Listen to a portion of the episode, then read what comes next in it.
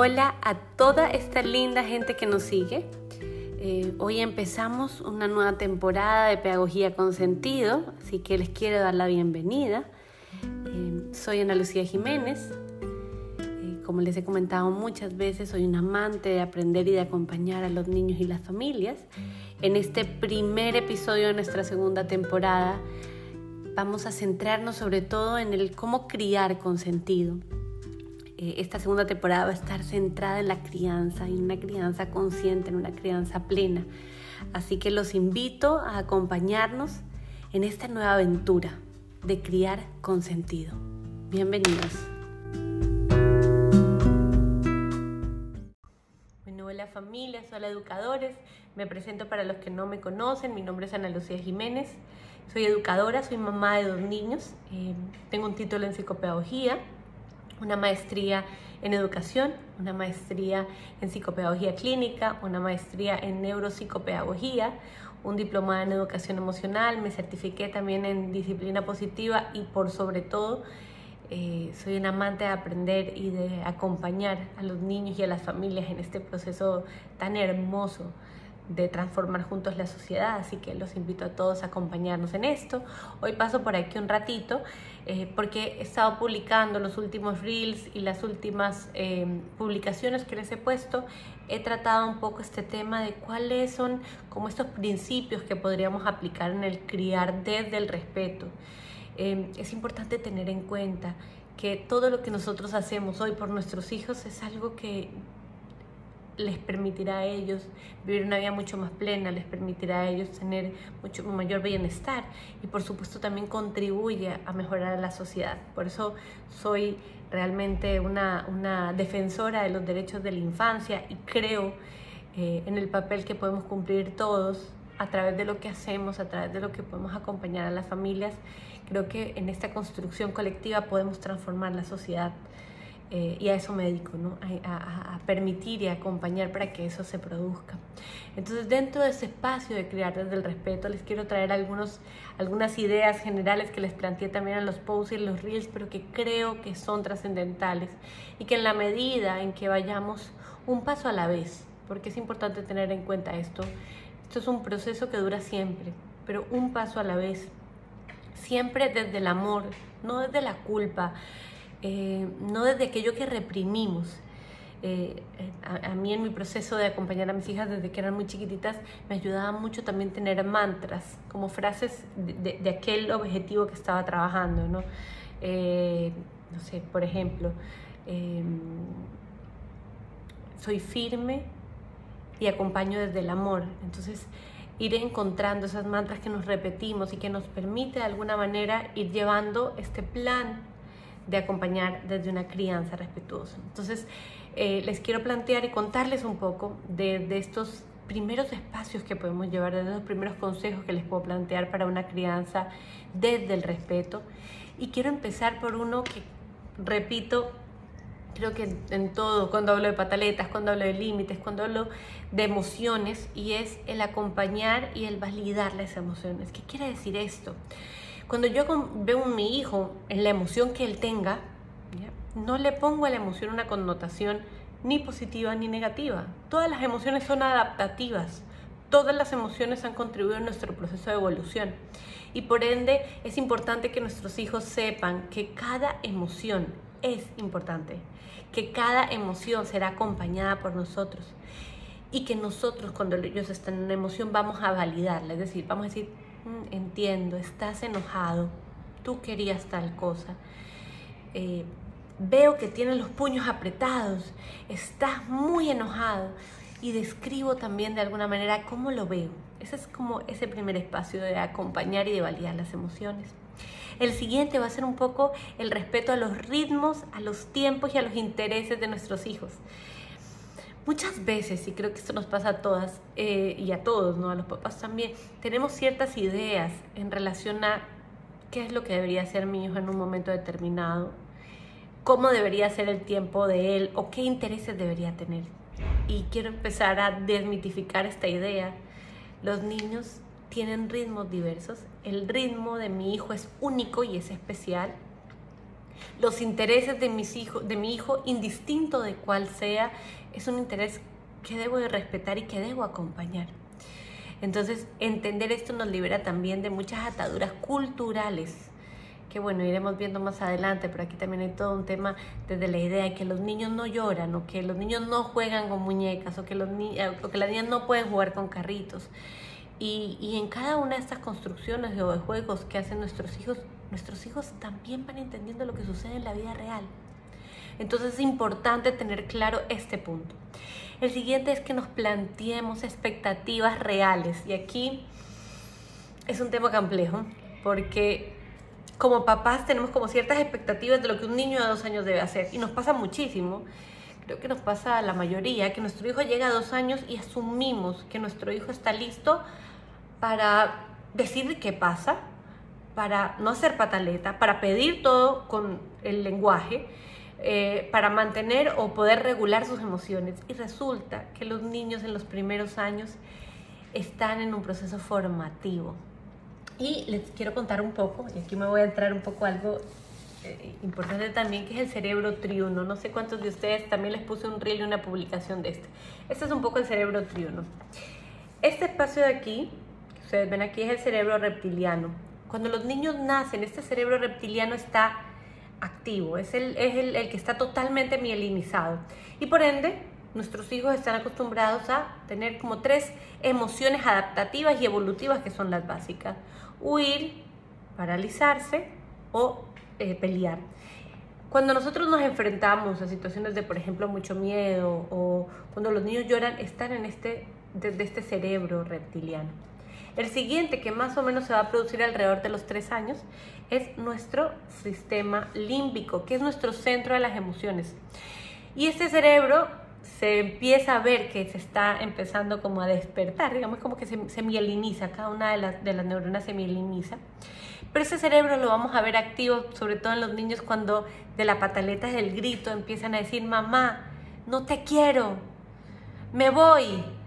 Y ya estamos desde un eh, eh, desde el sistema límbico, ¿no? Y por último, este, es el neocortes, es el último espacio de nuestros hijos que se va a terminar de mielinizar cerca de los 25 años. Hay estudios que incluso señalan que más. Y este espacio del cerebro es el que controla nuestra posibilidad de planificar, nuestra capacidad de autorregularnos, la metacognición y un montón de funciones ejecutivas que son trascendentales en la vida. Cuando nosotros trabajamos desde el criar con el respeto, estamos permitiendo que nuestro hijo se sienta, primero que nada, seguro, es decir, cubrimos eso que, que, su sistema reptiliano necesita. Cuando trabajamos desde el que esté conectado, desde que tenga momentos de conexión, desde el que tenga eh, em, espacios como muy cercanos con su familia, estamos trabajando en su sistema límbico. Soy amado, que es un poco la pregunta que se hace ese cerebro. Cuando permitimos esto, vamos también permitiendo que se mielinice esta área y esta área la vamos construyendo, vamos permitiendo eh, su mayor desarrollo a través de la resolución de problemas, es decir, un enfoque en resolución de problemas. Cuando yo a un niño me paro desde la culpa, el miedo, el recriminar, el castigo o el premio, no permito que haya en realidad una resolución del problema puede haber una, pausa momentánea inclusive. El niño puede paralizarse y dejar de hacer lo que está haciendo. Pero en realidad todo su cerebro de sus lóbulos prefrontales o neocortes no estará en proceso de desarrollo. ¿Por qué?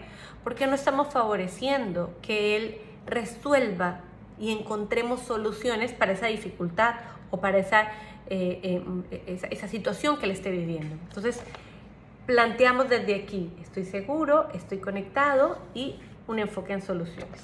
Cuando yo me paro desde ese punto en la crianza, estoy parándome desde el conocimiento que tenemos hoy por hoy. Es un conocimiento que no se tenía antes.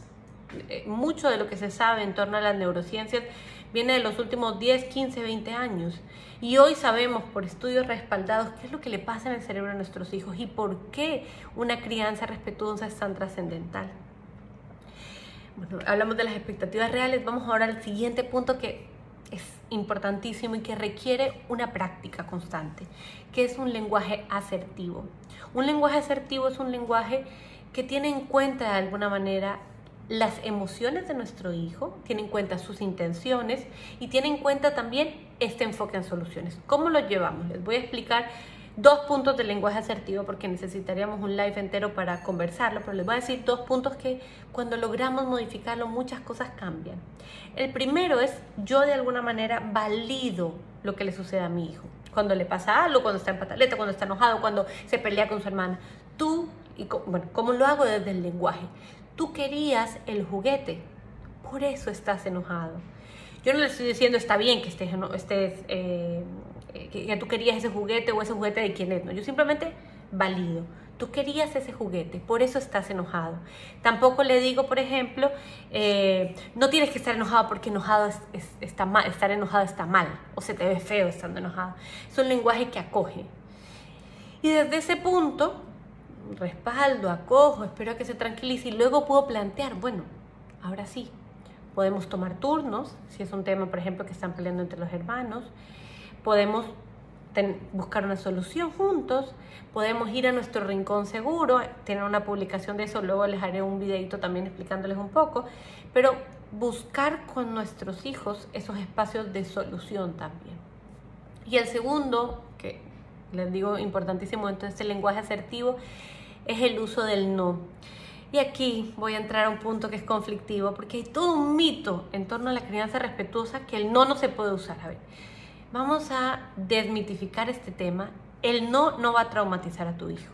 La razón de por qué muchos de los que trabajamos en crianza respetuosa decimos no utilizar el no, por lo menos no con frecuencia, porque a veces definitivamente nos va a salir o en una situación de riesgo va a decir no cruces. Les voy a explicar por qué el no, eh, por qué este evitar el uso del no. Quiero que ustedes piensen en imágenes en este momento, todas las personas. Definitivamente cuando alguien nos dice algo lo traducimos en una imagen y nuestros hijos con más razón. Entonces si yo les digo a ustedes, no salten en la cama, algunos se imaginarán a alguien saltando, otros se imaginarán a alguien saltando y pondrán una línea. ¿Esto qué quiere decir? Que en nuestra mente el no como tal es un concepto sumamente abstracto. Nos ha costado un montón a nosotros como adultos ponerle una representación y lo ponemos con una rayita. Nuestros hijos no tienen esa capacidad. Entonces cuando yo le digo a un niño, no saltes en la cama, la imagen que se crea en su cabeza es justamente de aquello que queremos que no se cree. Entonces le decimos, no saltes en la cama y la imagen en su cabeza es él saltando en la cama.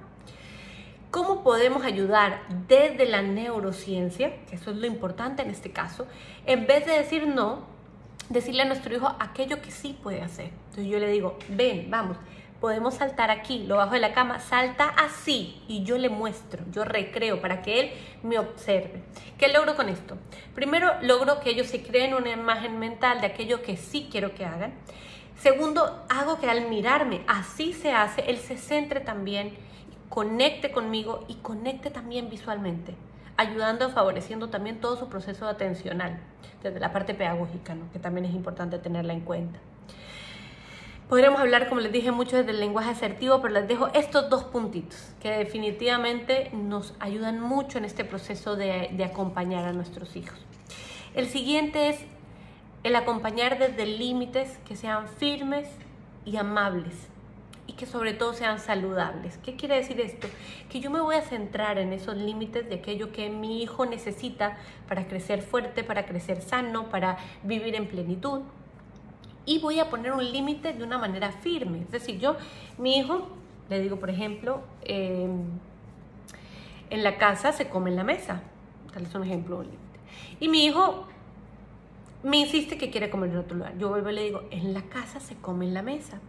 Si mi hijo entra, por ejemplo, en una pataleta, no quiere eh, sentarse a la mesa, se quiere llevar su plato a otro lado, yo le puedo decir, puedes comer ahorita o puedes comer en 10 minutos. O le puedo decir, puedes comer, eh, te traigo tu oso para que comas con tu oso o te traigo tu jirafa para que comas con la jirafa. Es decir, nosotros no modificamos el límite, pero sí podemos dar alternativas dentro de ese límite. Es decir, yo le puedo decir, no sé, eh, llegó la hora del año, entonces nos vamos a bañar. Tú te quieres bañar con tu patito o quieres llevar los crayones de, del baño. Entonces, ¿qué es lo que yo hago? Y aquí esto, lo voy a explicar cortito porque también sería algo muy largo, pero explicarles que cuando yo doy alternativas dentro de un límite que es un límite firme, yo no he cambiado mi límite, pero cuando yo le doy alternativas a mi hijo, el cerebro es binario, le doy como, tienes estas dos alternativas, entonces deja de pensar en el no quiero hacer esto y empieza a pensar en el hijo A o el hijo B. Y por eso es que plantear alternativas ayuda tanto en este proceso en los primeros años, así mismo como anticipar Dentro de los límites es importante anticipar. ¿Cómo hago yo este proceso de anticipar? Puedo utilizar ya sea reloj de arena, hay una aplicación, bueno, mi celular se está grabando, les voy a mostrar en el celular, pero hay una aplicación que les pueda dejar una fotito si quieren en, en historias, que es una aplicación que se llama Clock Algo. Eh, se bajan la, la aplicación y esta aplicación tiene como un reloj con, que está verde o de diferentes colores y que va contando el tiempo que uno le pone y va saliendo una imagen de un patito. Entonces uno le dice la parte verde se complete y quede todo el patito, es hora de ir a bañarnos. Estoy anticipándole. O después de que te bajes tres veces de eh, la resbaladera, nos vamos del parque. Entonces anticipo. A veces eh, eh, desde nuestro ritmo, que muchas veces puede ser caótico para los niños, el ritmo adulto es muy complejo. Olvidamos este espacio de anticipar. Y quiero que ustedes se imaginen, poniéndose un poco en el papel de un niño, que es llevado correteando por todos lados sin saber qué sigue. ¿Cómo se sentiría? Nosotros como adultos sabemos que sigue, tenemos nuestra agenda, tenemos como un montón de cosas que nos anticipan lo que viene. Y nosotros olvidamos que los niños no tienen eso. Y que si nosotros no acompañamos desde el anticipar, al final lo que sucede es que ellos tienen toda esta situación que, no conocen y que es muy incierta y que les genera mucha angustia. El siguiente es favorecerle la motivación intrínseca. ¿Y qué quiere decir esto? Que no favorecemos los premios y los castigos. La motivación intrínseca se da porque yo reconozco lo que he logrado. Yo, no mi mamá, no él. Muy bien. Y quiero decirles algo, esto nos cuesta a todos a mí todavía a veces se me sale muy bien y corrijo, muy bien, lo lograste. Porque es una construcción, llevo muchos años trabajando en educación y por muchos años utilizamos el muy bien. Es algo que nos enseñaban como, como una manera de reforzar los comportamientos. Y hoy por hoy sabemos que al hacer esto, lo que conseguimos es que el niño centre su evaluación en el otro y no en sí mismo. Y esto va desfavoreciendo una motivación intrínseca. Es decir, yo hoy por hoy elijo eh, seguir estudiando, no porque alguien esté tras mío para que yo estudie, sino porque hay una motivación propia en relación a lo que yo quiero hacer de mi vida. Entonces, ¿qué es lo que queremos desarrollar en nuestros hijos? Una motivación extrínseca donde solamente va a respetar el semáforo si hay un policía allí mirándolo. ¿O queremos una motivación intrínseca donde él sepa elegir qué es lo mejor para él? Entonces, cuando trabajamos a través de premios y castigos, generamos definitivamente que la motivación deje de ser intrínseca y pase a ser extrínseca. Nuestro hijo se va a portar bien o a hacer las cosas en la medida que haya o un adulto que lo observe o, una, o un premio que favorezca la conducta o un castigo que le impida. Pero la motivación intrínseca no, no se habrá desarrollado. Y definitivamente si alguien me dice de esas cosas que son indispensables para la vida, la motivación intrínseca es una de ellas. Y el otro punto importante para crear del respeto, que ya lo tratamos un poquito desde los límites al anticipar, son las rutinas visuales. En mi página eh, web, que es una página muy sencillita, pero que en realidad la creé pensando en poder acompañar a las familias, ustedes van a encontrar un formato de rutina visual donde yo puedo poner la rutina de mi hijo de la mañana, lo que va haciendo, y mi hijo inclusive puede poner, yo la puedo fabricar, por ejemplo, así, ¿verdad? Entonces, él tiene la imagen y cuando lo cumple la cierra, por ejemplo. Eh, la pueden fabricar también sola escrita y él va pasando, por ejemplo, un dibujito, una, una, una mariposita, por ejemplo, que va pasando en los cuadritos del dibujo de lo que él va a hacer en la mañana. Entonces yo me levanto, me visto, desayuno, me cepillo los dientes, me voy a la escuela. Entonces él va pasando eh, esta mariposita, por ejemplo, para cumplir o mostrar dónde va en su proceso de rutina visual. Esto favorece mucho que ellos mismos lo van haciendo. Llega el momento, al principio no tiene que acompañar, pero luego ellos mismos lo hacen y genera mucha autonomía y genera también una sensación de mucha calma porque ellos saben qué es lo que pasa en el día. Y definitivamente lo, último, porque les he dejado un montón de herramientas y de estrategias, y quiero que entiendan que esto es un camino de toda la vida, que es un camino, es un camino liberador, en la medida en que no vivamos desde la culpa, en la medida que no veamos el error como lo peor que nos puede pasar, porque nos seguiremos equivocando.